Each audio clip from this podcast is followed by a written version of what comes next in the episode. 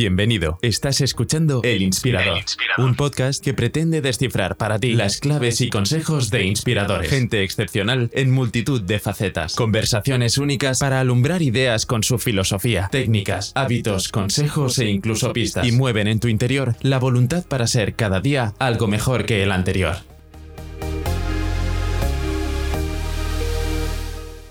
Hoy hablamos con, bueno, hablamos de Mark Manson.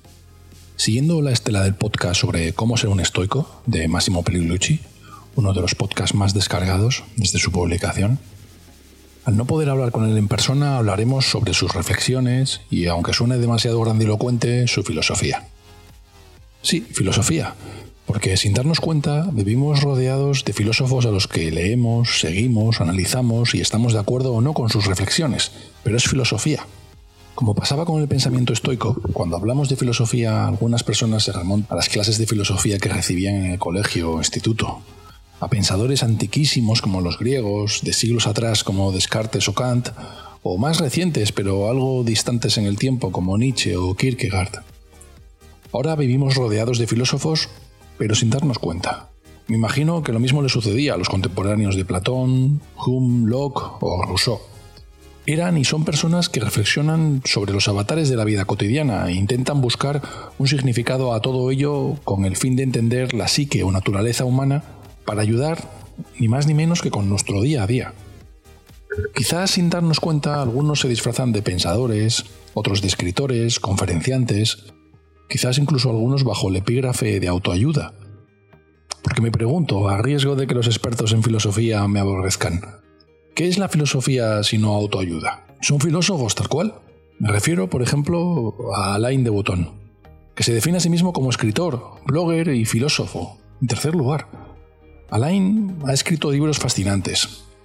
Por ejemplo, sobre el amor, cómo Proust puede cambiar tu vida, las consolaciones de la filosofía, Ansiedad por estatus, un libro muy interesante, o uno de mis preferidos, El arte de viajar. Desde 2008 es famoso por haber desarrollado un canal de YouTube que recomiendo altamente, The School of Life, donde en vídeos de animados de unos 5 minutos condensa toda su filosofía y la de varios filósofos y pensadores. Me refiero también a Jordan Peterson, que en su libro del que ya hemos hablado en varias ocasiones, 12 reglas para la vida, un antídoto contra el caos, expone sus reflexiones para conseguir entender la razón de los problemas de nuestro día a día les busca explicación en la naturaleza humana y social y aconseja varias soluciones. O Ryan Holiday, con sus libros El ego es el enemigo, El obstáculo es el camino y La quietud es la llave, una estrategia antigua para la vida moderna, donde adapta la filosofía del estoicismo y la completa con sus pensamientos del día a día. En España tenemos muchos ejemplos. En Amazon uno de los libros más vendidos es El arte de pensar, de José Carlos Ruiz que según dice el resumen del libro, el arte de pensar se reduce a conocer las circunstancias que nos rodean y saber interpretar adecuadamente el contexto. Una vez dominados estos dos instrumentos, las decisiones en torno a un proyecto de vida que queramos plantearnos tendrán muchas más probabilidades de éxito. El legado de los grandes filósofos puede ayudarnos enormemente en ese reto. Es un ejercicio mental que se practica a cualquier edad y que se perfecciona a medida que uno logra desprenderse de los prejuicios y malos hábitos adquiridos a lo largo de una vida. O el bestseller El arte de no amargarse la vida, de Rafael Santandreu.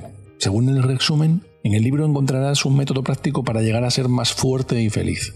El autor, psicólogo de profesión, propone un método probado científicamente que tiene por objeto transformar la forma de pensar y actuar, cuyo fin es el de ser más alegre y optimista, apartando los pensamientos negativos que bloquean el día a día. Otro libro de Santandreu se titula Nada es tan terrible, la filosofía de los más fuertes y felices. Filosofía. En la década de los 2000, Alex Rovira arrasó con la buena suerte, un manual de filosofía escondida. Dice, dice la carátula, nos encamina hacia la lucha por la prosperidad y el empeño por labrar nuestro propio destino, donde nos enseña cómo la actitud positiva nos puede ayudar a atraer la suerte en la vida filosofía. Remedios para el día a día, la filosofía tal cual la entendían Sócrates o Nietzsche. Los ejemplos son infinitos. Hoy hablamos de uno de estos pensadores, quizás el de más rabiosa actualidad a mi juicio, por conseguir algo sencillo pero a la vez muy especial. Hablar directamente de los temas que nos preocupan en el día a día. Problemas, sufrimiento, amor, felicidad, fracaso. Problemas intemporáneos. Pero con su aplicación en la actualidad. Mark se define como autor, pensador, entusiasta de la vida. La presentación en su página web es sencilla. Soy el autor de los bestsellers El sutil arte de que casi todo te importa una mierda y de Todo está jodido, un libro sobre la esperanza. Escribo sobre grandes ideas y doy consejos de vida que no están mal. Mi trabajo se ha descrito como un nuevo género de autoayuda. Está basado en ciencia sólida, aplicaciones pragmáticas y un poco de la sabiduría clásica de pete a la mierda. Alguna gente dice que soy un idiota, otros que les he salvado la vida. Lee y decide por ti mismo. Así es Mark, directo, directísimo en sus palabras, como veremos más tarde. Su segundo libro, Todo está jodido, un libro sobre la esperanza, me gustó algo menos. Quizás porque eleva el foco desde la persona hasta la sociedad e inevitablemente te interpela de forma mucho más indirecta. Y es que es de esos autores que sufre algo de autofagia. Sus artículos del blog, semanales, públicos y gratuitos, son tan buenos, las reflexiones son tan de rabiosa actualidad que hace que sus posteriores libros tengan que profundizar en áreas más vastas que no llegan al lector. De hecho, recomendaremos varios artículos de estos a lo largo del podcast, pero usaremos su primer libro para hablar con él. La publicación del primero, de El sutil arte de que casi todo te importa una mierda, un enfoque rompedor para alcanzar la felicidad y el éxito, fue brutal. En solo un par de semanas se convirtió en bestseller del New York Times y se mantuvo en la lista durante más de 18 meses. Y lo entiendes una vez que lo has leído y quieres volver a leerlo porque estás seguro de que puedes extraer mucho más de sus poco más de 200 páginas. Hablaremos primero qué entiende Mark por el arte de que casi todo te importa una mierda, que está directamente relacionado con su idea de felicidad. Mark explica la felicidad como una lucha permanente con nuestros problemas, y por eso empieza a desarrollarla desde su concepto de sufrimiento. Como veremos más adelante, él iguala la calidad de los valores a la calidad de los problemas, y esta a la calidad de la vida. Porque a mejor valores, mejor vida. Y así expone los valores personales que considera mediocres para más tarde detallar sus cinco valores disruptivos, y os adelanto que son incómodos, pero con la capacidad de cambiar una vida. Así hablaremos primero del sufrimiento, de problemas, luego de la felicidad y por último de valores. Sin más dilación, hablemos de El sutil arte de que casi todo te importa una mierda, de Mark Manson.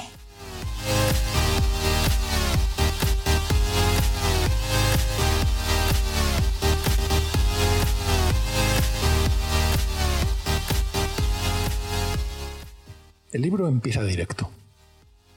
No lo intentes. Título del capítulo 1. De hecho, los títulos de los capítulos son todo alegría.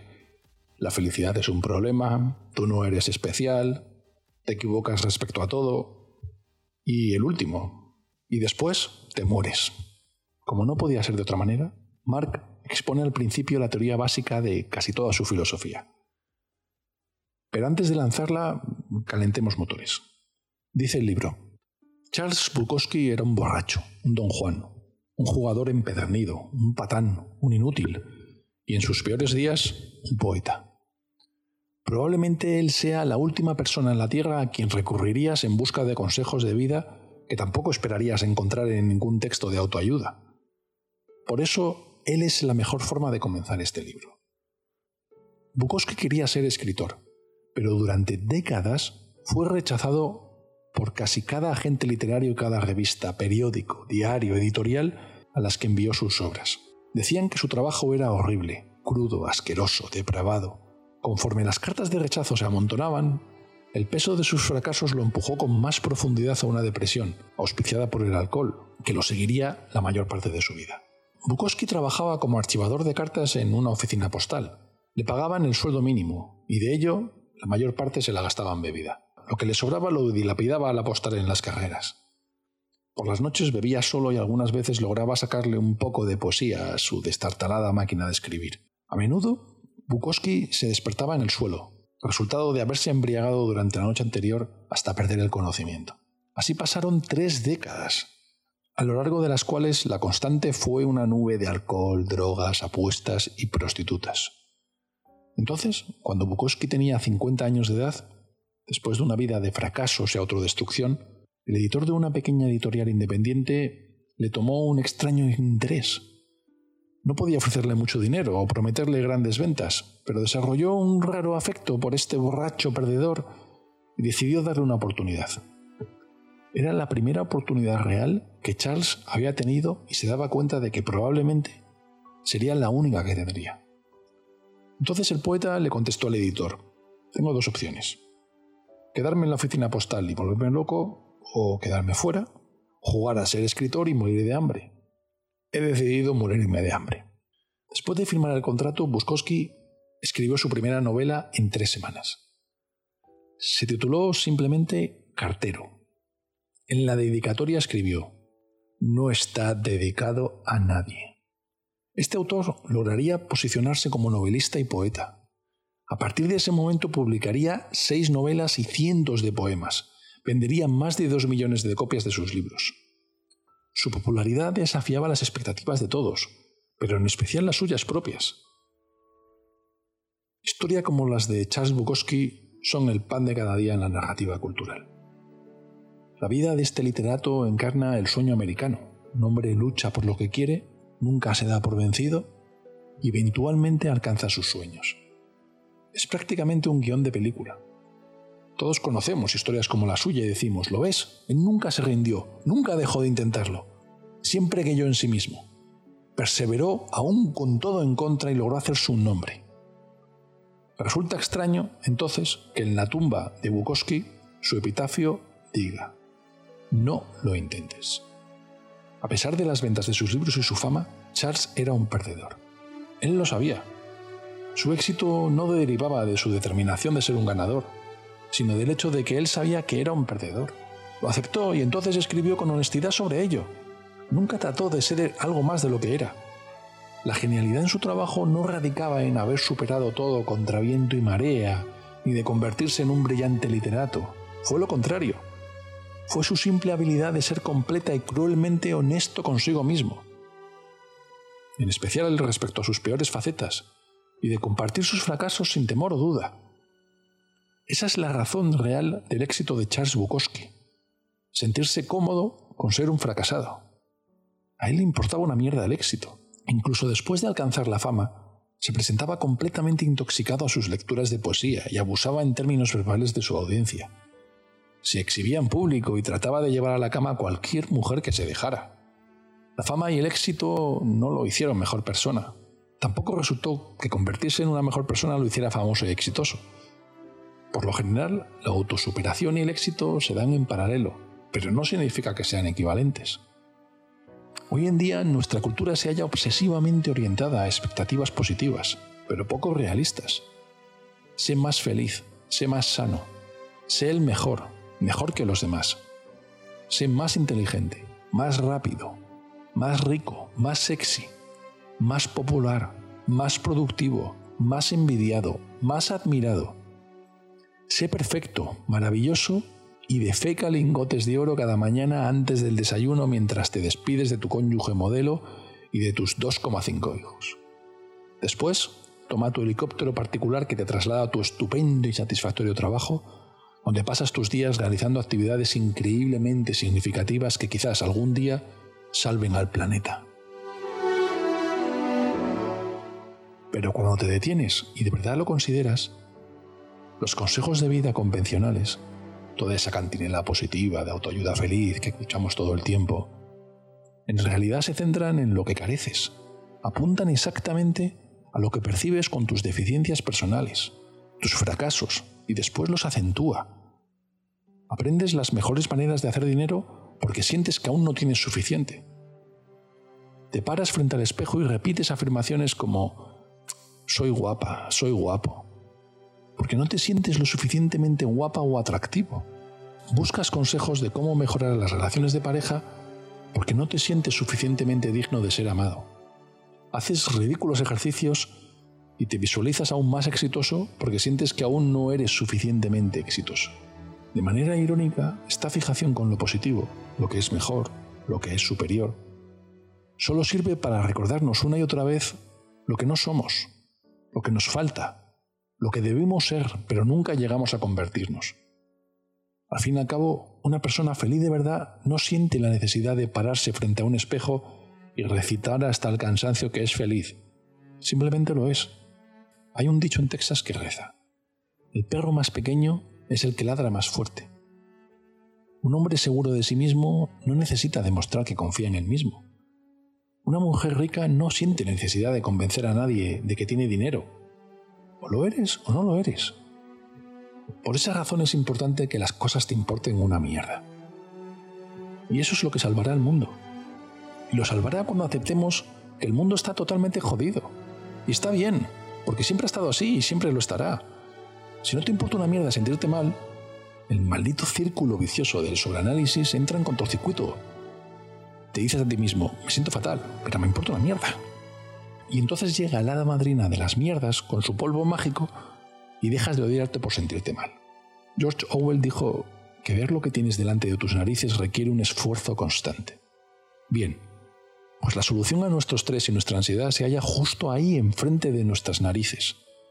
Pero estamos demasiado ocupados viendo pornografía y publicidad sobre máquinas para hacer abdominales que no funcionan y preguntándonos por qué no tenemos una rubia preciosa en la cama esperando acariciar nuestro magnífico y bien marcado torso como para darnos cuenta. Nos reímos en las redes sociales de los problemas del primer mundo, pero en realidad sí que nos hemos convertido en víctimas de nuestro propio éxito. Los problemas de salud derivados del estrés, los desórdenes de ansiedad y los casos de depresión se han disparado en los últimos 30 años. A pesar de que ahora todo el mundo tiene televisiones planas y recibe los productos del súper en la puerta de su casa. Nuestra crisis ya no es material, es existencial, es espiritual. Tenemos tantas porquerías materiales y tantas oportunidades que ya no distinguimos qué debe importarnos una mierda ni qué vale la pena gracias a que existe un número infinito de cosas que podemos ver o conocer, también hay un número infinito de maneras para descubrir que no estamos a la altura, que no somos lo suficientemente buenos, que las cosas no son tan estupendas como podrían serlo. Y esto nos destroza por dentro. Así empieza Manson, directo al lector para empatizar con los esquemas mentales que muchos sufrimos en las sociedades de hoy no son sociedades mejores o peores, son las que vivimos y debemos entender. Y ahora es cuando Manson desvela una de las reflexiones más profundas y claras que he aprendido de él. The desire for more positive experience is itself a negative experience. And paradoxically, the acceptance of one's negative experience is itself a positive experience. Esto es, el deseo de una experiencia más positiva es en sí misma una experiencia negativa. Y paradójicamente, la aceptación de una experiencia negativa es en sí misma una experiencia positiva. Lo repito. El deseo de una experiencia más positiva es en sí misma una experiencia negativa. Mientras que la aceptación de una experiencia negativa es una experiencia positiva. Lo anterior resulta un total cortocircuito para nuestro cerebro. Así que te daré un minuto para deshacer el nudo en el que se encuentra tu mente y quizá necesites escucharlo de nuevo.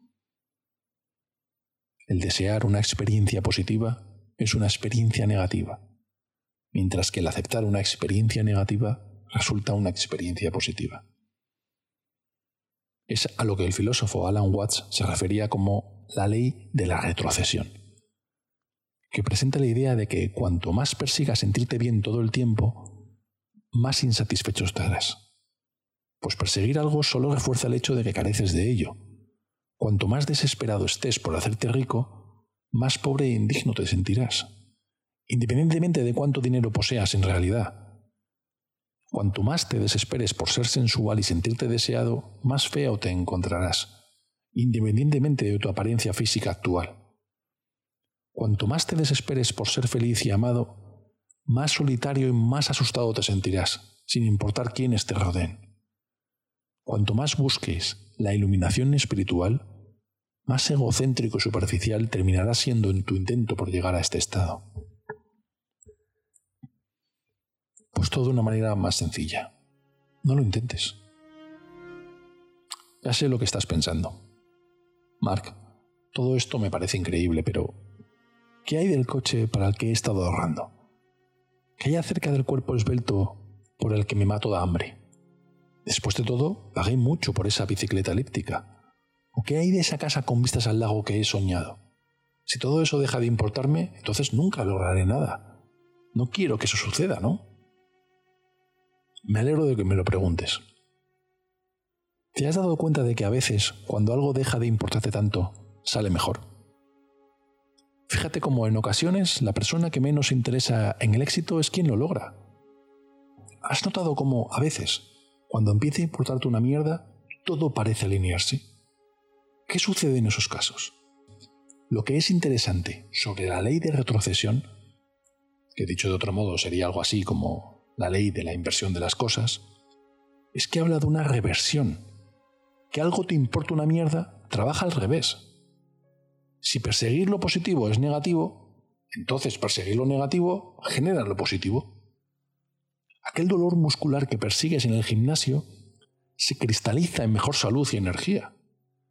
Los fracasos en los negocios son los que al final nos proporcionan un mejor rendimiento de lo que es necesario para tener éxito. Afrontar tus inseguridades, paradójicamente, te hace más carismático y más confiado frente a los demás. El dolor que causa una confrontación honesta es lo que origina una mayor confianza y respeto en tus relaciones.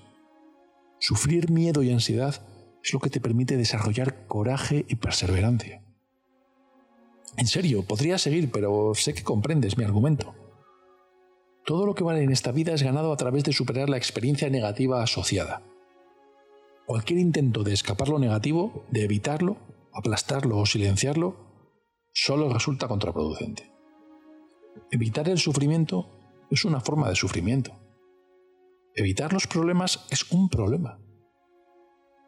La negación del fracaso es un fracaso. Esconder lo que causa pena o vergüenza es, en sí mismo, una vergüenza. El dolor es un hilo que forma parte de la tela de la vida, e intentar separarlo no solo es imposible, sino destructivo. Intentar arrancarlo también deshace todo lo demás. Pretender evitar el dolor es darle demasiada importancia. Sin embargo, si logras que el dolor te importe una mierda, nada podrá detenerte hay un sutil arte de que las cosas te importen una mierda. Y aunque el concepto pueda parecer ridículo y yo suene como un patán, hablo en esencia de aprender a concentrarte y priorizar tus pensamientos de manera efectiva, como elegir lo que vale para ti y lo que no te importa, con base en tus finamente pulidos valores personales. Esto es difícil. Lograrlo requiere una vida de práctica y disciplina. Y fracasarás varias veces pero quizás es el esfuerzo más valioso que uno puede realizar en su vida. Es tal vez el único esfuerzo que posee valor en la vida. Porque cuando todo te importa demasiado, cuando te importan todas las personas y todas las cosas, siempre te sentirás con derecho a estar cómodo y feliz en cualquier circunstancia. Sentirás que todo debe ser exactamente y de la maldita forma en la que tú quieres. Esto es una enfermedad y te comerá vivo. Verás cada adversidad como una injusticia, cada reto como un fracaso, cada inconveniente como una ofensa personal, cada diferencia de opinión como una traición. Quedarás confinado a tu pequeño y ridículo infierno. Arderás en las llamas de tu derecho a ser feliz y de tu fanfarronería. Darás vueltas como un hámster en tu maldito círculo vicioso de sobreanálisis, siempre en movimiento, pero sin llegar a ningún lado. En mi opinión, Creo que hoy nos enfrentamos a una epidemia psicológica. La gente ya no se da cuenta de que es normal que las cosas a veces estén mal. Sé que suena intelectualmente ocioso a primera vista, pero te lo prometo, es una cuestión de vida o muerte. Cuando creemos que no está bien que las cosas vayan mal, empezamos a culparnos a nosotros mismos de manera inconsciente. Sentimos que algo está inherentemente mal con nosotros, lo que nos lleva a sobrecompensarnos de muchas formas, como comprar 40 pares de zapatos, tomar Prozac con vodka un martes por la noche o asaltar a mano armada un autobús escolar repleto de niños. En ocasiones, esta creencia de que está mal ser inadecuado es el origen del infernal círculo vicioso que cada vez domina más nuestra cultura. La propuesta de que las cosas te importen una mierda es una forma sencilla de reorientar nuestras expectativas de vida y elegir lo que es importante sobre lo que no lo es. Desarrollar esta habilidad conduce a algo a lo que me gusta llamar iluminación práctica. No, no me refiero a esas porquerías de iluminación estilo hada mágica y deje de sufrir. Por el contrario, entiendo la iluminación práctica como una manera de aceptar, con serenidad, la idea de que cierto sufrimiento es inevitable, que no importa lo que hagas, la vida incluye fracasos, pérdidas, arrepentimientos, incluso muerte. Cuando finalmente te sientes cómodo con toda la suciedad que la vida te lanzará y te arrojará mucho, créeme, entonces te vuelves invencible de una forma espiritual. Después de todo, la única manera de superar el dolor es aprendiendo a soportarlo primero.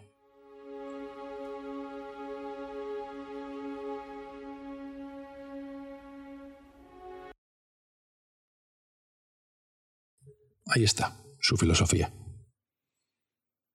A lo largo del libro, Manson explica más situaciones y los efectos en nuestro día a día pero esta es, es la raíz, el fundamento de su filosofía. Para abordar el tema de la felicidad, Manson lo hace de forma audaz. Empieza hablando de sufrimiento.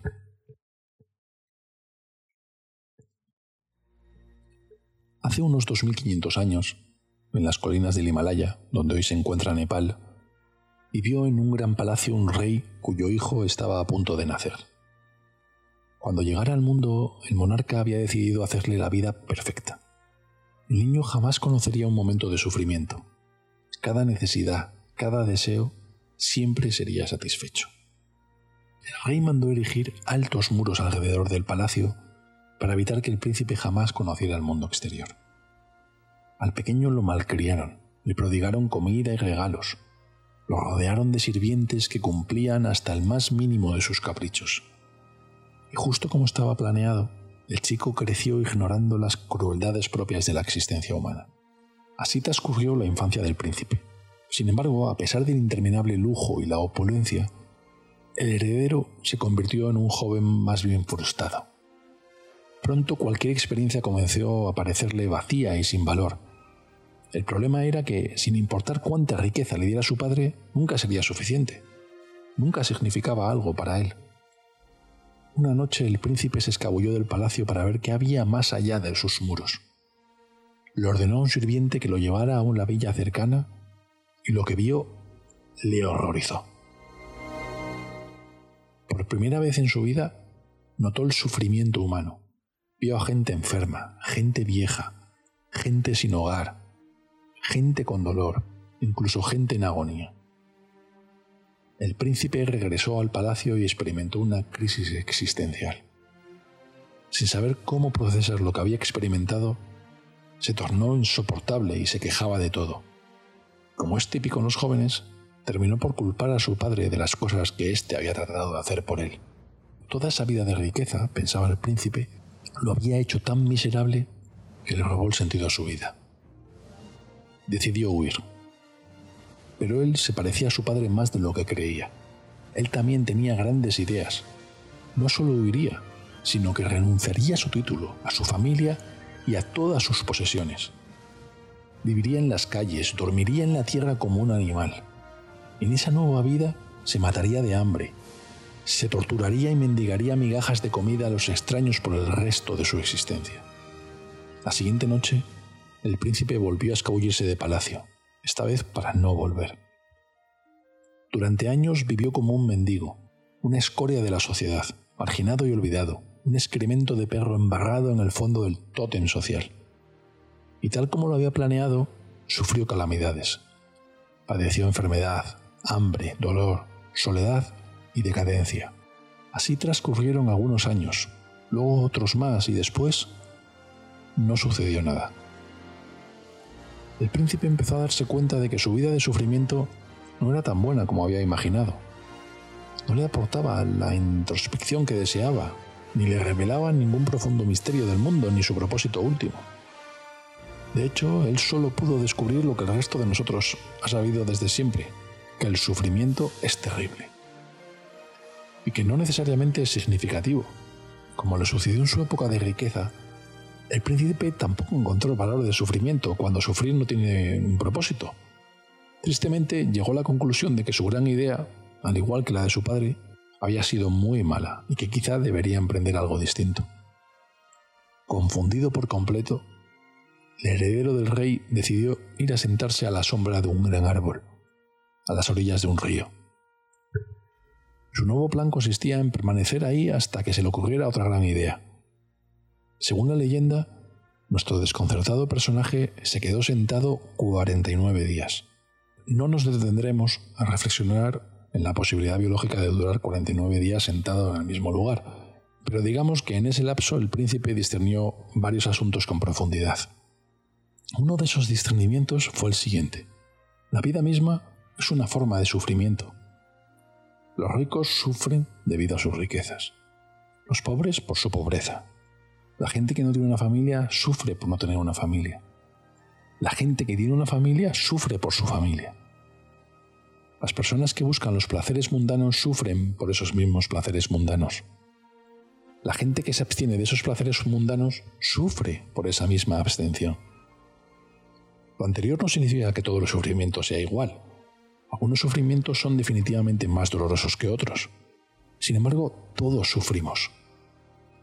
Años después, el príncipe desarrollaría su propia filosofía y la compartiría con el mundo, y este sería su principio central. El dolor y la pérdida son inevitables y deberíamos dejar de resistirnos a ellos.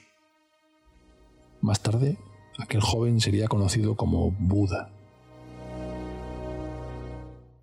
Existe una premisa que subyace en muchas de nuestras suposiciones y creencias. Esta sugiere que la felicidad es algorítmica que se puede trabajar, ganar y lograr como si se tratara de ser aceptados en la facultad de derechos y como si construyéramos un juego de Lego muy complicado. Si logro X, entonces seré feliz. Si luzco como Y, entonces seré feliz.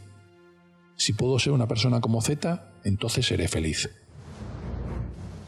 Lo peligroso de una sociedad que se sobreprotege más y más contra las incomodidades inevitables de la vida es que perdemos los beneficios de experimentar dosis sanas de dolor, una pérdida que nos desconecta de la realidad del mundo que nos rodea. Quizás estés salivando con la idea de una vida libre de problemas, de felicidad infinita y de compasión eterna, pero aquí en la Tierra los problemas nunca terminan. En serio, nunca. Nuestros problemas nunca se van, solo mejoran. Warren Buffett tiene problemas de dinero. El mendigo alcoholizado que se encuentra en la puerta del súper tiene problemas de dinero. La diferencia es que Buffett posee mejores problemas de dinero que el indigente. Todo en la vida es así.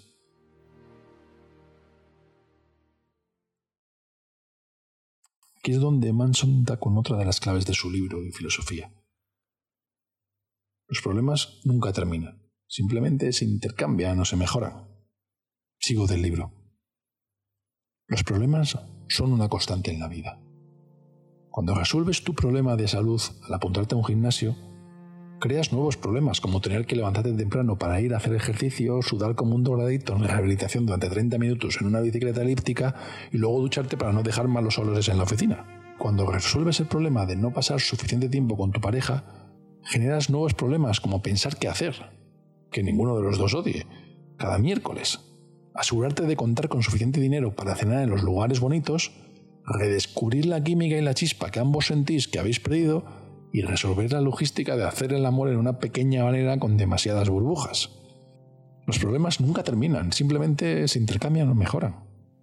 La felicidad se consigue al resolver problemas. La palabra clave aquí es resolver.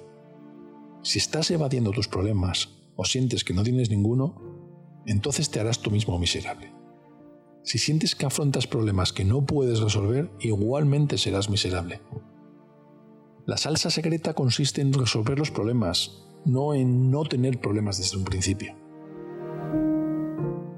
Las personas niegan y culpan a otros de sus problemas por la simple razón de que es fácil y sienta bien, mientras que resolver los problemas es difícil y a veces sienta mal. Esas formas de culpa y negación nos proporcionan una sensación de bienestar inmediato y efímero. Son un modo de escapar temporalmente de nuestros problemas y ese escape puede proporcionarnos una sensación de emoción que nos hace sentir mejor. Este bienestar efímero se presenta de varias maneras, ya sea una sustancia como el alcohol, esa falsa superioridad moral que surge de culpar a los demás, o la emoción de una nueva aventura arriesgada. Todas esas sensaciones son superficiales y son maneras improductivas de ir por la vida. Estas mismas sensaciones de bienestar inmediato generan adicción. Cuantos más dependas de ellas para sentirte bien respecto a tus problemas latentes, más las buscarás. En ese sentido, casi todo puede volverse adictivo, según la motivación que origine tal comportamiento. Todos hemos elegido métodos para adormecer el dolor de nuestros problemas y en dosis moderadas no hay ningún inconveniente en ello. Pero cuanto más tiempo los evitemos y los ignoremos, más doloroso será cuando al final no haya otra alternativa que afrontarlos. Lo que sea que nos hace felices hoy, no nos hará felices mañana, porque nuestra biología siempre necesita algo más. Una fijación en la felicidad deriva de manera inevitable en la búsqueda de algo más, una casa nueva, una nueva relación, otro hijo, un aumento de sueldo. Y a pesar de nuestro sudor y esfuerzo, terminamos sintiéndonos extrañamente igual a como empezamos, insuficientes. Esta es la razón por la cual nuestros problemas son repetitivos e inevitables. La persona con la que te unes en matrimonio es la persona con la que peleas. La casa que compras es la casa que reparas. El trabajo perfecto es el trabajo que te estresa. Todo conlleva un sacrificio inherente. Lo que sea que nos hace sentir bien, inevitablemente nos hace sentir mal. Lo que ganamos es también lo que perdemos. Lo que crea nuestras expectativas positivas definirá nuestras experiencias negativas. No es fácil de asimilar. Nos gusta la idea de que hay un tipo de felicidad total que se puede lograr. Nos gusta la idea de que podemos aliviar nuestro sufrimiento de manera permanente. Nos gusta la idea de que podemos sentirnos realizados y satisfechos con nuestras vidas para siempre. Pero no podemos.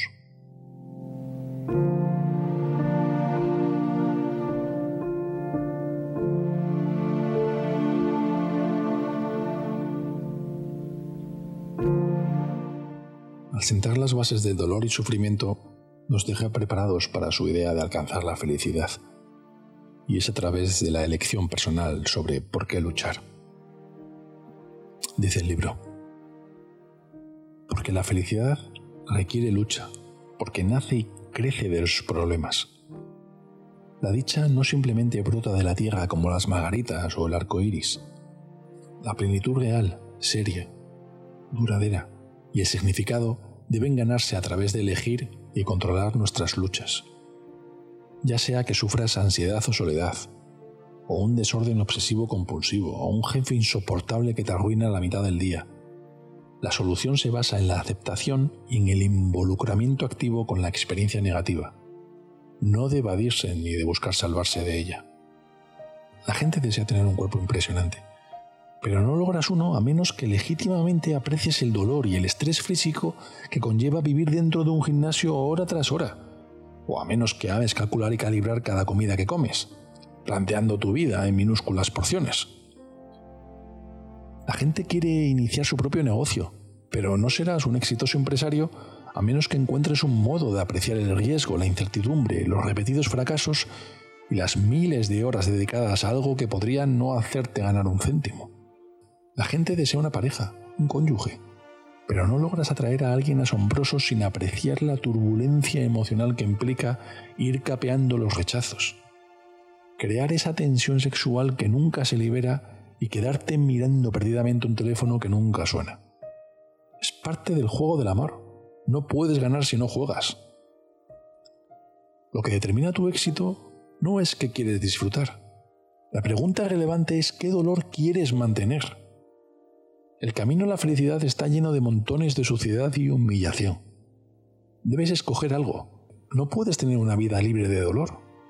No todo puede ser rosas y unicornios todo el tiempo. El placer es una pregunta fácil y casi todos tenemos una respuesta similar. La cuestión más interesante es el dolor. ¿Cuál es el dolor que quieres mantener? Esa es la pregunta difícil, la que importa. La pregunta que de verdad te llevará a algo. Es la pregunta que puede cambiar una perspectiva, una vida.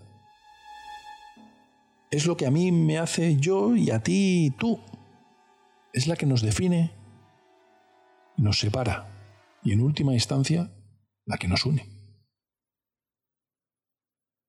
Mark se sincera. The truth is, I thought I wanted something, but it turns out I didn't. End of story. I wanted the reward and not the struggle. I wanted the result and not the process. I was in love with not the fight, but only the victory. And life doesn't work that way. Who you are is defined by what you're willing to struggle for. Quiere decir, quería la recompensa, pero no el esfuerzo.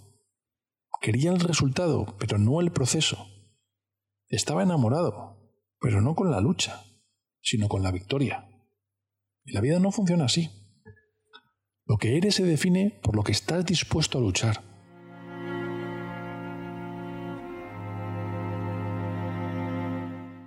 He reflexionado mucho sobre esta idea de que los problemas son como la energía.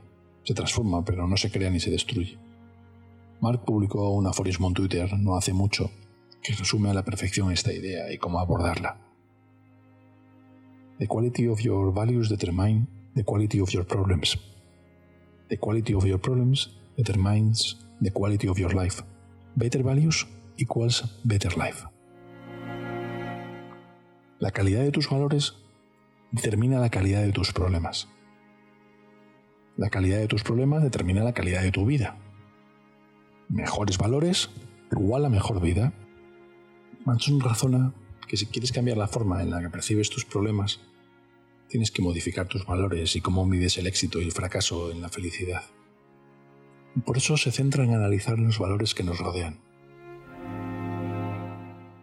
Como siempre empieza por lo mejor, Valores mediocres. Existe un puñado de valores comunes que crean verdaderos problemas a la gente. Problemas que difícilmente se pueden resolver. Por ejemplo, 1. El placer. El placer es estupendo, pero es un valor terrible como para que tu vida gire alrededor de él. Pregúntale a cualquier drogadicto cómo le ha ido con esta búsqueda del placer.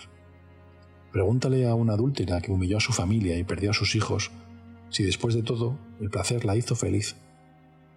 Pregúntale a un hombre que casi se comió a sí mismo hasta matarse si el placer le ayudó a resolver sus problemas. El placer es un dios falso. Las investigaciones muestran que la gente que enfoca su energía en placeres superficiales termina más ansiosa, más inestable emocionalmente y más deprimida. El placer es la forma más superficial de satisfacción vital y por ello es la más fácil de obtener y la más fácil de perder. Sin embargo, nos venden placer las 24 horas del día. Es nuestra obsesión. Es lo que usamos para desensibilizarnos y distraernos. Pero este placer, aunque sea necesario en la vida, en ciertas dosis, no es en sí mismo suficiente. El placer no es la causa de la felicidad, más bien es el efecto. Si haces todo lo demás bien, los otros valores y parámetros, entonces el placer llegará naturalmente derivada de esto. Otro valor mediocre. El segundo, éxito material. Muchas personas miden su valla personal basándose en cuánto dinero ganan, qué tipo de coche conducen o si su jardín delantero es más verde y más bonito que el de su vecino. Los estudios demuestran que siempre que uno es capaz de satisfacer las necesidades físicas básicas, comida, techo y demás, la correlación entre la felicidad y el éxito mundano rápidamente alcanza cero. Si estás muriendo de hambre y vives en la calle, en medio de la India, un extra de 10.000 dólares al año afectaría mucho a tu felicidad. Pero si te encuentras cómodamente dentro de la clase media de un país desarrollado, un extra de 10.000 dólares anuales no te afectará mucho. lo cual significa que te estás matando trabajando horas extras y fines de semana para básicamente nada. El otro problema de sobrevalorar el éxito material es el peligro de priorizarlo sobre otros valores, como la honestidad, la no violencia, la compasión. Cuando la gente se mide no por su comportamiento, sino por los símbolos de estatus que va coleccionando, no solamente es superficial, probablemente también sea cabrona. Tercer valor mediocre. Tener siempre la razón. Nuestros cerebros son máquinas ineficientes. De manera constante asumimos mal, juzgamos equivocadamente las probabilidades, recordamos mal los hechos, prejuzgamos cognitivamente y tomamos decisiones basadas en nuestros caprichos emocionales. Como humanos, solemos equivocarnos mucho. Así que si tu parámetro para evaluar el éxito de la vida consiste en tener la razón, bueno, te costará mucho trabajo reflexionar todas estas patrañas. El hecho es que las personas que basan su valor personal en tener siempre la razón no se permiten aprender de sus errores. Les falta habilidad para comprender nuevas perspectivas y coincidir con otros. Se cierran a información nueva e importante. Es mucho más útil asumir que eres ignorante y que no sabes mucho. Eso te mantiene libre. Eso te mantiene libre de creencias mediocres y promueve un estado constante de aprendizaje y crecimiento. Cuarto valor mediocre. Mantenerse positivo. Para Mark, el que más daño hace. Luego están esos que miden sus vidas respecto a su habilidad de ser positivos. Básicamente, en la mayoría de las cosas. ¿Perdiste tu trabajo? Genial, ahora tienes la oportunidad de explorar tus pasiones. ¿Tu esposo te engañó con tu hermana? Bueno, por lo menos ya sabes lo que le importas a los demás. A pesar de que algo tiene de bueno verle el lado positivo a todo, la verdad es que a veces la vida es una mierda, y lo más sano que puedes hacer es admitirlo. Negar las emociones negativas desemboca en experimentar emociones negativas más profundas y prolongadas. Un constante estado de positivismo es una forma de evasión, no una solución válida a los problemas de la vida. Los mismos que, por cierto, si estás eligiendo los parámetros correctos y los valores adecuados, deberían estar llenándote de energía y motivándote. Es así de sencillo, en serio. Las cosas van mal, la gente nos irrita, los accidentes ocurren. Estos asuntos nos hacen sentir fatal, y está bien. Las emociones negativas son un componente necesario para la salud emocional, Negar esa negatividad es perpetuar los problemas en vez de resolverlos.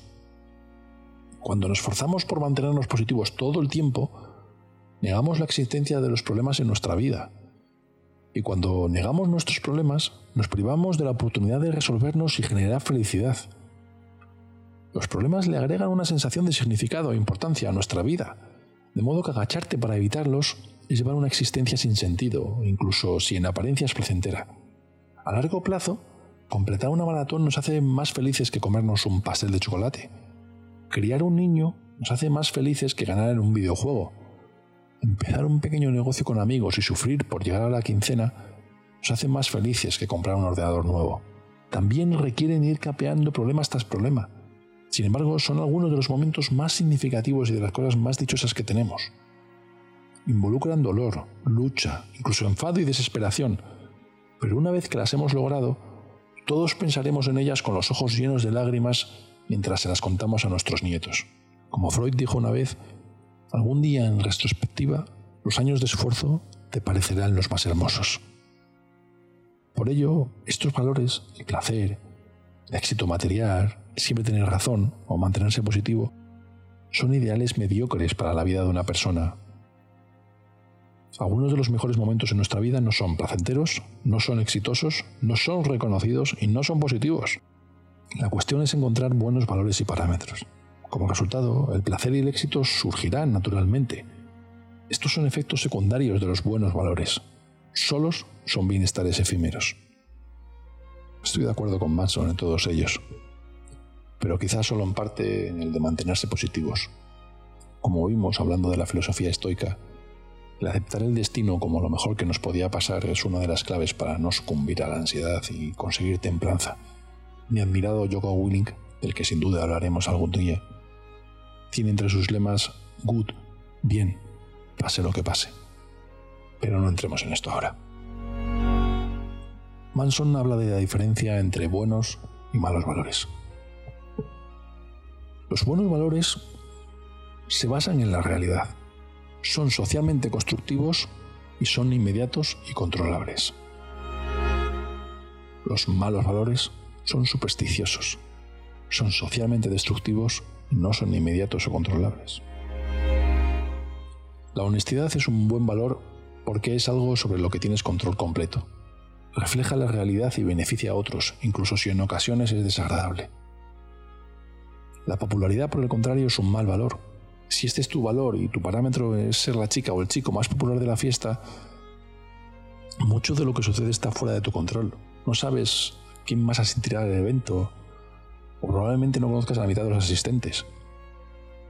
Segundo, el valor parámetro no se basa en realidad. Podrás sentirte popular o impopular, cuando la cuestión es que no tienes la más remota idea de que los demás opinan de ti en realidad. Algunos ejemplos de valores sanos y buenos son la honestidad, la innovación, la vulnerabilidad, defenderse a sí mismo, defender a otros, respetarse a sí mismo, la curiosidad, la caridad, la humildad y la creatividad. Algunos ejemplos de valores malos y enfermizos son ser dominante a través de la manipulación o la violencia, el sexo indiscriminado, sentirse bien todo el tiempo, sentirse el ser el centro de atención, siempre ser el centro de atención, no estar solo, caerle bien a todo el mundo. Te darás cuenta de que los valores buenos y sanos se alcanzan de manera interna. Algo como la creatividad o la humildad puede experimentarse en este mismo momento. Simplemente tienes que orientar tu mente de cierto modo para conseguirlo. Estos valores son inmediatos y controlables, y te involucran con el mundo tal y como es, en vez de cómo quisieras verlo tú. Los malos valores, por lo general, dependen de eventos externos.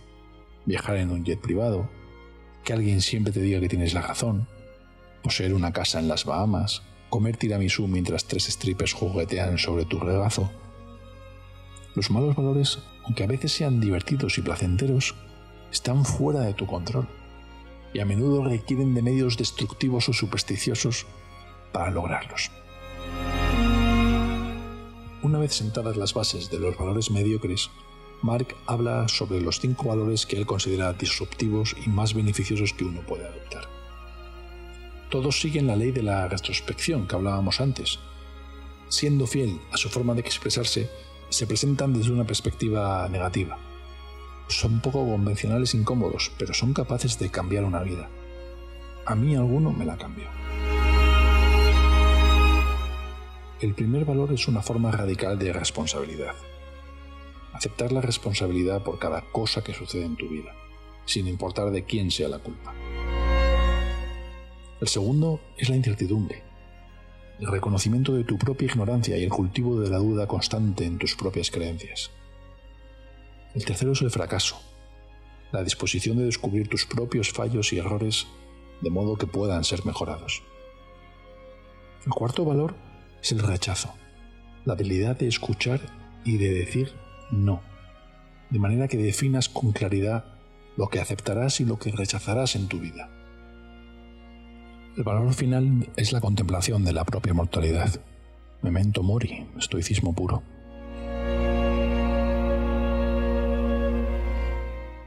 El libro se extiende en los cinco valores y recomiendo su lectura y análisis pausado. Sin embargo, me centraré para el que sin duda se nota es para Manson su valor más importante, el rechazo, la habilidad de escuchar y de decir no, de manera que definas con claridad lo que aceptas y lo que rechazas en tu vida y no me extraña, es el que más he aprendido. Según dice el libro, viajar es una fantástica herramienta de desarrollo personal porque te libra de los valores de tu cultura y te muestra que otra sociedad puede vivir con valores completamente diferentes y aún así funcionar, y no odiarse entre sí. Esta exposición a diferentes valores culturales y parámetros te obliga a reexaminar lo que parece obvio en tu vida y a considerar que quizá no es necesariamente la mejor manera de vivir.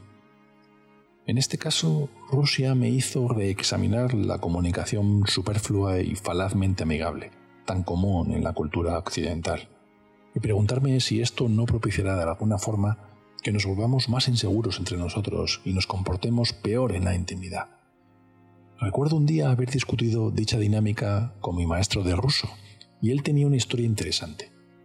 habiendo vivido bajo el comunismo durante tantas generaciones, con nula o mínima oportunidad económica y enjaulada en la cultura del miedo, la sociedad rusa descubrió que la moneda más valiosa es la confianza. Y para construir confianza debe ser honesto. Eso significa que cuando las cosas van mal, lo expresas abiertamente y sin disculpas. Las muestras de honestidad desagradable fueron ovacionadas por el simple hecho de que resultaban necesarias para la supervivencia. Tenías que saber en quién podías apoyarte y en quién no, y necesitabas saberlo rápido.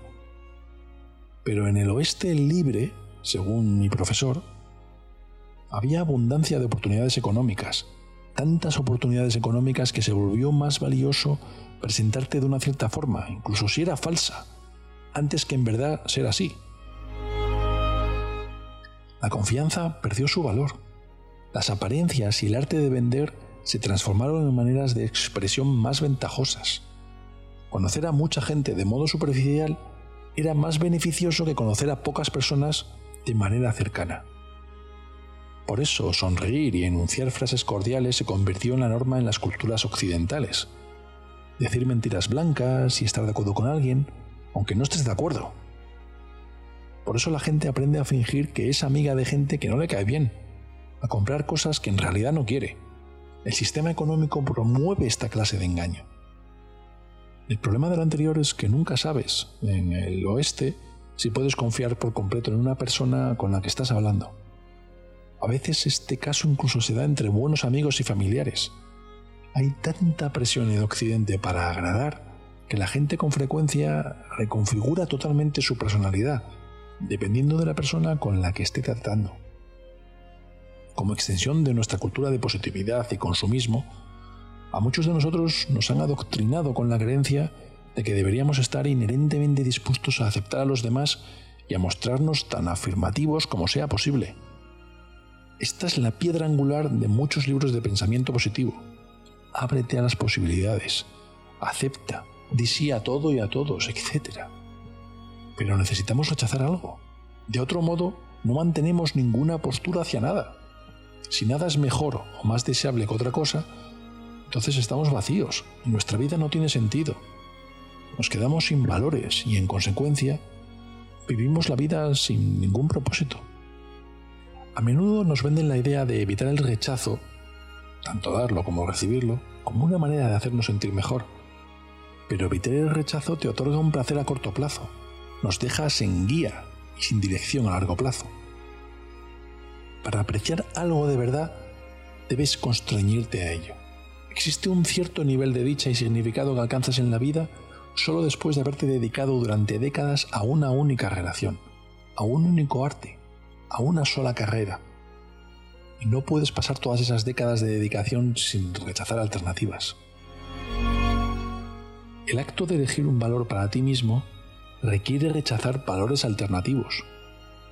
Si yo elijo que mi matrimonio sea lo más importante de mi vida, significa que probablemente estoy eligiendo que las orgías con prostitutas adictas a cocaína no sean una parte importante de mi vida. Si elijo juzgarme a mí mismo basándome en mi habilidad por tener amistades abiertas y que me acepten como soy, significa que estoy rechazando hablar mal de mis amigos a sus espaldas. Son decisiones sanas y sin embargo promueven el rechazo en varios momentos. La cuestión es la siguiente. A todos nos debe importar algo para poder valorar algo. Y para valorar ese algo debemos rechazar lo que es contrario. Para valorar X debemos rechazar lo que no es X. El rechazo es parte inherente y necesaria para mantener nuestros valores y por ende nuestra identidad. Nos define lo que elegimos rechazar. si no rechazamos nada, quizá por miedo a ser rechazarnos, en esencia no tenemos identidad. El deseo de evitar el rechazo a como de lugar, de evitar la confrontación y el conflicto, el deseo de intentar aceptar todo a partes iguales y de hacer que todo sea coherente y armónico es una forma profunda y sutil de sentirse con derecho a todo. La gente que adopta esta conducta, al creer que merece sentirse estupendo todo el tiempo, evita rechazar algo porque al hacerlo podría causar que ella misma o alguien más se sienta mal. Y como se niega a rechazar algo, vive una vida sin valores, orientada al placer y egocéntrica. Todo lo que les importa a esta clase de personas es mantener ese bienestar efímero un ratito más, evitar los fracasos ineludibles de su vida y fingir que no sufren. El rechazo es una habilidad de vida importante y crucial. Nadie desea estar atrapado en una relación que no les genera felicidad. Nadie quiere atascarse en un negocio desempeñando una labor que odia y en la que no cree. Nadie quiere sentir que no puede decir lo que verdaderamente piensa. Sin embargo, la gente elige esas cosas todo el tiempo. La honestidad es un anhelo humano, pero para conseguirla es indispensable mantenerse cómodo con expresar y escuchar la palabra no. De esa manera, el rechazo en realidad contribuye a que mejoremos nuestras relaciones y a que nuestras vidas emocionales sean más sanas.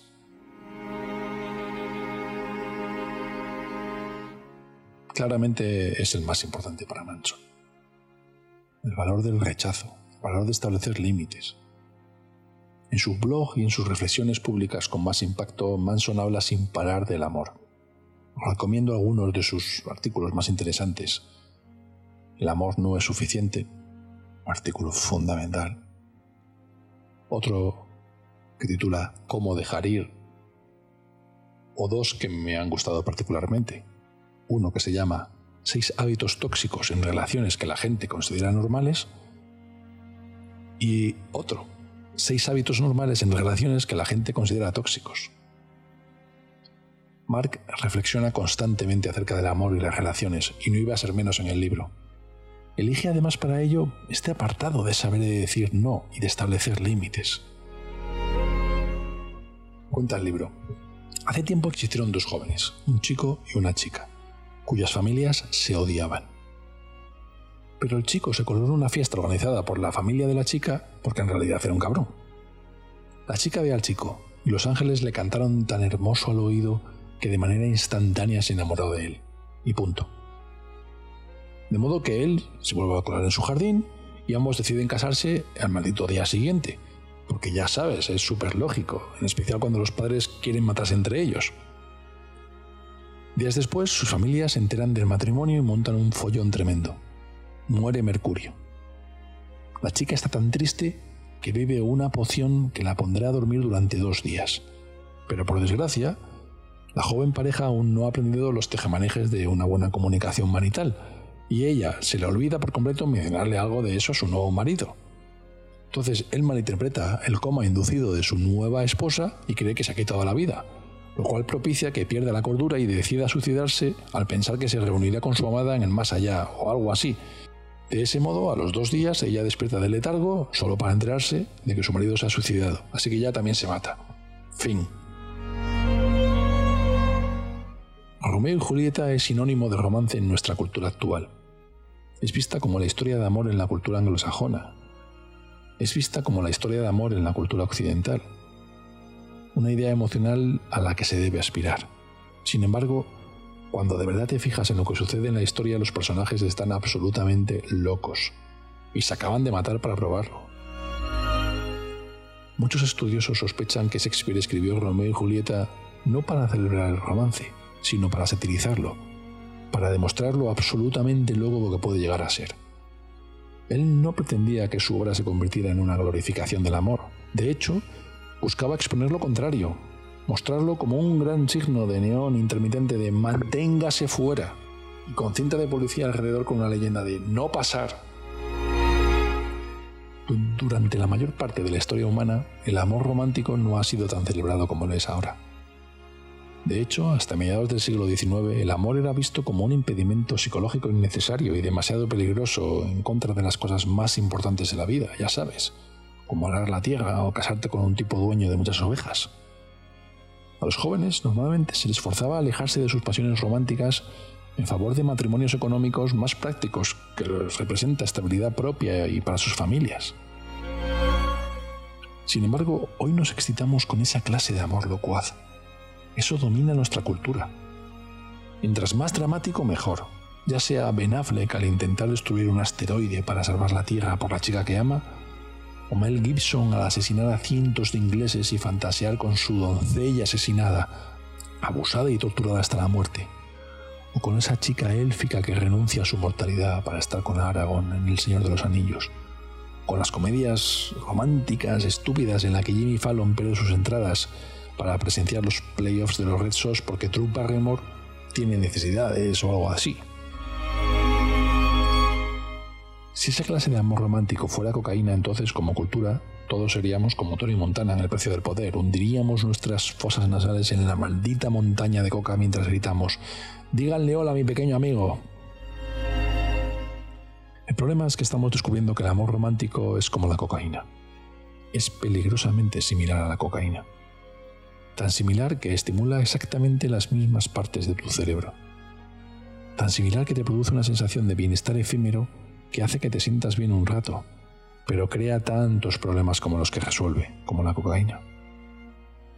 Muchos elementos que buscamos en el amor romántico, como las muestras de afecto dramáticas y embriagantes en términos emocionales, la confusión de los altibajos, no son ni sanos ni genuinas muestras de amor. De hecho, por lo general, solo constituyen otro modo de sentirse con derecho a todo, ahora a través de relaciones personales. Lo sé, eso me hace parecer un verdadero amargado. En serio, ¿qué clase de tipo habla amarga de amor romántico? Solo escúchame. La verdad es que hay formas sanas de amar y otras enfermizas de amar. El amor enfermizo se sustenta en dos personas que intentan escapar de sus problemas a través de las emociones que derivan de lo que sienten entre sí. En otras palabras, aprovechan el uno del otro como una manera de escape. El amor sano surge cuando dos personas reconocen y manejan sus propios problemas con el apoyo mutuo, como pareja. La diferencia entre una relación sana y una enfermiza se reduce a dos cosas. Una, qué proporción de responsabilidad acepta cada persona en la relación y dos, la disposición de cada persona para rechazar y ser rechazado por su pareja. Donde quiera que haya una relación enfermiza o tóxica, habrá un sentido de responsabilidad en ambas partes pobre y áspero, así como una incapacidad de dar o recibir rechazo. Donde quiera que haya una relación sana y amorosa, habrá límites claros entre las dos personas y sus valores, y habrá una avenida abierta para dar y recibir rechazo cuando sea necesario. Cuando digo límites no me refiero a delinear la responsabilidad de los problemas personales entre dos individuos. La gente en una relación sana con límites bien definidos asumirá la responsabilidad de sus propios valores y problemas.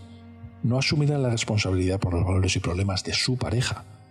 La gente en una relación tóxica con límites mediocres o nulos evitará la responsabilidad de sus propios problemas o asumirá la responsabilidad de los problemas de su pareja. En general, la gente que se siente con derecho a todo cae en una de ambas trampas en sus relaciones. O esperan que el otro asuma la responsabilidad por sus problemas. Yo quería un fin de semana relajado aquí en casa, debías haber sabido eso y cancelar tus planes. O asumen demasiada responsabilidad por los problemas de los otros. Ella perdió de nuevo su trabajo. Probablemente sea mi culpa porque no la apoyé como debía. Mañana la ayudaré a reescribir su currículum vitae. Las personas que se sienten con derecho a todo adoptan esas estrategias en sus relaciones, como con todo, para no tener que asumir la responsabilidad de sus propios problemas. Como resultado, sus relaciones son frágiles y falsas, productos de batir el dolor interno en lugar de apreciar y adorar a sus parejas genuinamente. Lo anterior no solamente se aplica en las relaciones románticas, por cierto, sino también para las relaciones familiares y las amistades.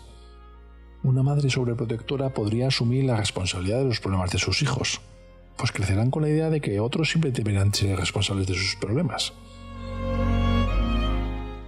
Por tal razón, los problemas en tus relaciones románticas siempre son extrañamente parecidos a los problemas en la relación de tus padres. El definir límites apropiados no significa que no puedas ayudar o apoyar a tu pareja o recibir ayuda y ser apoyado también. Ambos deberían apoyarse, pero solo porque cada uno elija apoyar y ser apoyado, no porque te sientas obligado o con derecho a hacerlo. La gente que se siente con derecho a todo y que culpa a otros por sus propias emociones y acciones, lo hace porque cree que si se presenta de manera constante como víctima, al final alguien vendrá y la salvará y entonces recibirá el amor que siempre ha deseado. Las personas que se creen con derecho a todo, que asumen la culpa de las emociones y acciones de otro, lo hacen porque piensan que si pueden arreglar a su pareja y salvarla, recibirán el amor y el reconocimiento que siempre han anhelado.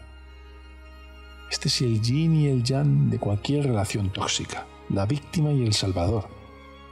La persona que provoca el incendio porque lo hace sentir importante y la persona que apaga el incendio porque la hace sentir importante. Ambas clases de individuos se atraen poderosamente entre sí y por lo general terminan juntos. Sus patologías se acomodan a la perfección. Han crecido con padres de quienes al menos uno de ellos han heredado esos mismos rasgos. Así que su modelo de relación feliz se basa en límites mediocres y en la idea de sentirse con derecho a todo. Tristemente ambos fracasarán en satisfacer las necesidades del otro. De hecho, su patrón de culpar y aceptar la culpa perpetúa su creencia de sentirse con derecho a todo, así como su débil autoestima que de inicio los han alejado de su propósito de satisfacer sus necesidades emocionales. La víctima crea más y más problemas para resolver. No porque los problemas reales adicionales existan, sino porque le consiguen la atención y el afecto que busca. El Salvador resuelve problemas no porque de verdad le importen, sino porque cree que debe solucionarlos para merecer la atención y el afecto de los demás. En ambos casos las tentaciones son egoístas y condicionadas y por lo tanto de autosabotaje. El amor genuino rara vez se experimenta. La víctima, si de verdad amara al Salvador, diría, oye, este es mi problema. No tienes que resolverlo por mí, solo apoyarme mientras lo soluciono. Eso realmente sería una demostración de amor. Asumir la responsabilidad de tus propios problemas y no hacer sentir a tu pareja responsable de ellos.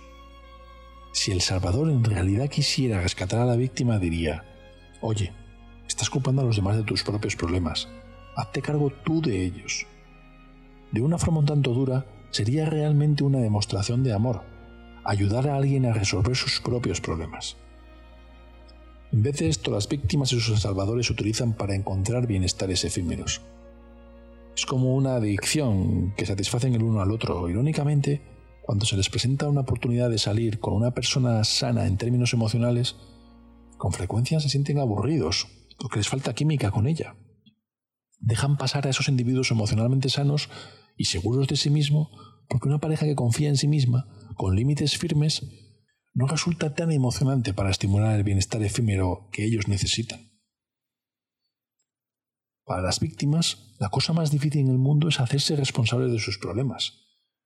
Han pasado su vida creyendo que los demás son responsables de su destino, el primer paso para asumir esa responsabilidad consigo mismas es por lo general temible para ellas. Si tú haces un sacrificio por alguien que te importa, debe ser porque deseas ayudarlo, no porque te sientes obligado o porque teme las consecuencias de no hacerlo. Si tu pareja hace un sacrificio por ti, debe ser porque quiere hacerlo, no porque hayas manipulado su decisión contra chantajes, ira o culpa. Los actos de amor son válidos solo si se realizan sin condiciones ni expectativas. Reconocer la diferencia entre hacer algo por obligación o de manera voluntaria puede ser difícil de ver para la gente. Así que yo tengo la prueba de fuego. Pregúntate, si me negara, ¿cómo cambiaría esta relación?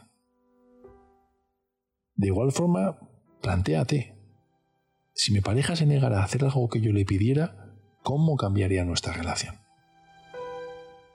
Si la pregunta es que al negarse causaría una exposición de drama y platos rotos, entonces es una mala señal para tu relación. Sugiere que esta es condicional, que se basa en beneficios superficiales recibidos entre ambos, en lugar de una mutua aceptación condicional. La gente con límites sólidos no teme los berriches, las discusiones o a salir lastimada. Las personas con límites débiles se muestran atemorizadas por las mismas cosas y constantemente moldearán su comportamiento para acomodar los altibajos de su montaña rusa emocional. La confianza es el ingrediente más importante de cualquier relación, por la simple razón de que sin ella en realidad no significa nada. Una persona podrá decirte que te ama, que quiere estar contigo, que dejaría todo por ti, pero si no confías en ella no encuentras un beneficio en sus declaraciones. No te sientes amado hasta que confías que el amor que te está expresando llega sin ninguna condición especial o de carga asociada a él. Eso es lo que resulta tan destructivo del engaño. No se, trata del sexo, se trata de la confianza que ha sido destruida como resultado de ese sexo. Sin la confianza la relación ya no puede funcionar. Así que se trata de reconstruir la confianza o decir adiós. Con frecuencia recibo correos electrónicos de personas a quienes sus parejas sentimentales las han engañado, pero que desean seguir con el vínculo y se preguntan cómo pueden confiar de nuevo en él o en ella. Sin esa confianza, me dicen, la relación se ha empezado a convertir en una carga, como una amenaza que debe ser monitorizada y cuestionada antes que ser disfrutada. El problema aquí radica en que la mayoría de la gente a la que se descubre su infidelidad se disculpa y ofrece el clásico rollo de no volverá a suceder y hasta ahí, como si sus miembros cayeran en orificios diferentes completamente por accidente. Y muchos de los que son engañados aceptan esa respuesta con los ojos cerrados, sin cuestionar los valores a los que les importa un pito su pareja. Sí, lo dije con doble intención. No se cuestionan si esos valores y esos les importan a sus parejas los hace personas con las que valga la pena quedarse. Se aferran tanto a su relación que no se dan cuenta de que se han convertido en un agujero negro que consume su dignidad. Si la gente es infiel es porque para ella hay algo más importante que su relación. Puede ser el poder sobre otros, puede ser conseguir validación a través del sexo, puede ser el rendirse ante sus propios impulsos, por lo que sea. Está claro que los valores del infiel no están alineados de ningún modo que refuercen una relación sana. Y si el infiel no lo admite o no llega a un acuerdo consigo mismo, lo acepta, si solo ofrece la consabida respuesta de no sé lo que estaba pensando, estaba estresado, borracho, y ella estaba ahí, entonces ese individuo carece de la autoconsciencia necesaria para resolver cualquier relación de pareja. Lo que debe suceder es que los infieles sean capaces de decir, ¿sabes qué? Soy egoísta. Me importo más yo mismo que esta relación. Para ser honestos, realmente no la respeto mucho. Si los infieles no pueden expresar sus valores mediocres y demostrar que ya los han cambiado, entonces no hay razón para creer que puedan volver a ser dignos de confianza. Y si no pueden volver a ser dignos de confianza, entonces la relación no mejorará ni cambiará. El otro factor en la recuperación de la confianza después de que se ha roto es de corte práctico, un historial. Si alguien rompe tu confianza, las palabras son agradables, pero entonces necesitas ver un historial consistente de conducta mejorada. Solamente entonces puedes empezar a confiar en que los valores del infiel se han alineado con propiedad y que la persona de verdad cambiará. Por desgracia, construir un historial de confianza requiere tiempo, ciertamente mucho más tiempo del que se necesita para romper la confianza. Durante ese periodo de reconstrucción de la confianza es probable que las cosas salgan mal. Así que ambas personas en la relación deben ser conscientes del esfuerzo que están eligiendo realizar. Utilizo el ejemplo del engaño en una relación romántica, pero este proceso se aplica a cualquier clase de violación de confianza en cualquier relación. Cuando la confianza se destruye, solo es posible reconstruirla si se dan los siguientes dos pasos. 1 si el destructor de la confianza admite los valores reales que causaron la acción y asume su falta. Y dos, si el destructor de la confianza construye un historial sólido de mejoría de su comportamiento a largo plazo. La confianza, como el plato de una vajilla, si lo rompes una vez, con ciertos cuidados y atención lo puedes volver a armar. Pero si lo rompes de nuevo, se fraccionan más piezas y ahora requiere más tiempo armarlo otra vez. Si lo rompes más y más veces, al final se hará añicos y será imposible restaurarlo. Hay demasiadas piezas rotas y demasiado polvo.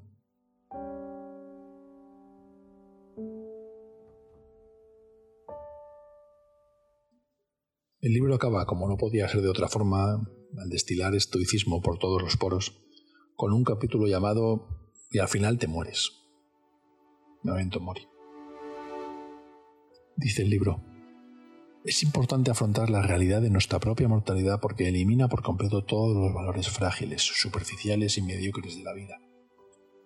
Mientras a muchas personas se les va la vida intentando ganar un dólar más, un poco más de fama y atención o un poco más de certeza sobre si estarán en lo correcto o si las aman, la muerte nos plantea a todos una pregunta mucho más dolorosa y trascendente. ¿Cuál es tu legado? ¿Cómo será de diferente y mejor el mundo cuando nos hayamos ido? ¿Qué huella habrás dejado? ¿Qué influencia habrás causado? Dicen que una mariposa bate sus alas en África puede causar un huracán en Florida. Esta es sin duda la única pregunta de verdad importante en la vida. Y aún así evitamos pensar en ella. Primero porque es difícil. Segundo porque genera miedo. Tercero porque no tenemos ni puñetera idea de lo que estamos haciendo. Cuando evitamos esta pregunta, dejamos que los valores triviales y odiosos tomen como rehenes a nuestros cerebros y asuman el control de nuestros deseos y nuestras ambiciones. Si no reconocemos la siempre presente mirada de la muerte sobre nosotros, lo superficial parecerá importante y lo importante parecerá superficial. La muerte es lo único que podemos saber con certeza, y como tal, debe ser el compás a través del cual orientemos nuestros otros valores y decisiones. Es la respuesta correcta a todas las preguntas que deberíamos formular, pero que nunca nos atrevemos. La única forma de sentirse cómodo con la muerte es entenderla y verla como algo más grande que tú. Elegir valores que vayan más allá de servirte a ti. Valores simples, inmediatos, controlables y tolerantes al caótico mundo que te rodea. Esta es la razón de la felicidad, ya sea que escuches a Aristóteles o a psicólogos de Harvard o a Jesucristo o a los malditos Beatles todos sostienen que la felicidad proviene de una sola fuente, que te importe algo más grande que tú mismo. Creer que eres un componente que contribuye a una entidad superior, que tu vida tan solo es el proceso secundario de una producción inteligible mucho mayor. Este sentimiento es lo que lleva a la gente a las iglesias, por lo que se crean familias y se ahorran pensiones, por lo que construye puentes y se inventan teléfonos móviles, por este fugaz sentido de formar parte de algo mayor, más desconocido que ellos mismos. La cultura de hoy confunde gran atención con gran éxito. Asume que ambos conceptos son lo mismo, pero no lo son. Tú eres grandioso. Ya lo eres. Aunque te des cuenta o no. Aunque los demás se den cuenta o no. No es porque lanzaste una aplicación para iPhone o terminaste un año antes la universidad o te compraste un yate increíble. Estas cosas no definen la grandeza. Tú ya eres grandioso porque ante una confusión interminable y la muerte inminente, continúas eligiendo a qué darle importancia y qué debe importarte una mierda. Mark Manson, un inspirador.